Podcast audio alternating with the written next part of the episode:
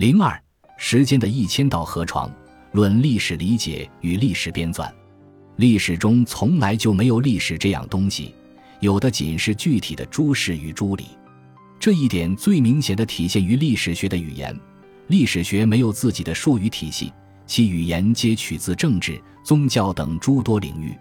反之，无论是对于法学、经济学等社会科学，还是对于艺术学、文学等人文学科而言，诸学科中的历史主义都被视为动摇了学科的基础、边界与自治权。自从曾经作为第一科学统摄万里的形而上学沦为无底深渊，诸学科就被抛入了历史之河流。诸学科中的诸规则需与其他学科的规则相结合，方能作用于世界。甚至这些规则本身也依赖历史中形成的话语意义和欲望，它们只在某些时代被习以为常，因视域的局限而被认为是自然的。历史是有限之人对无所不包的巨大整体的命名，其中包含相互关联的万事万理。历史学的命运即是求面面俱到而不可得。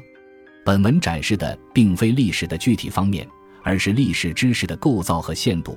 主要讨论两个彼此牵连的问题：诸语境下的诸意义的理解何以可能，以及历史世界的诸部分何以相互关联成为整体。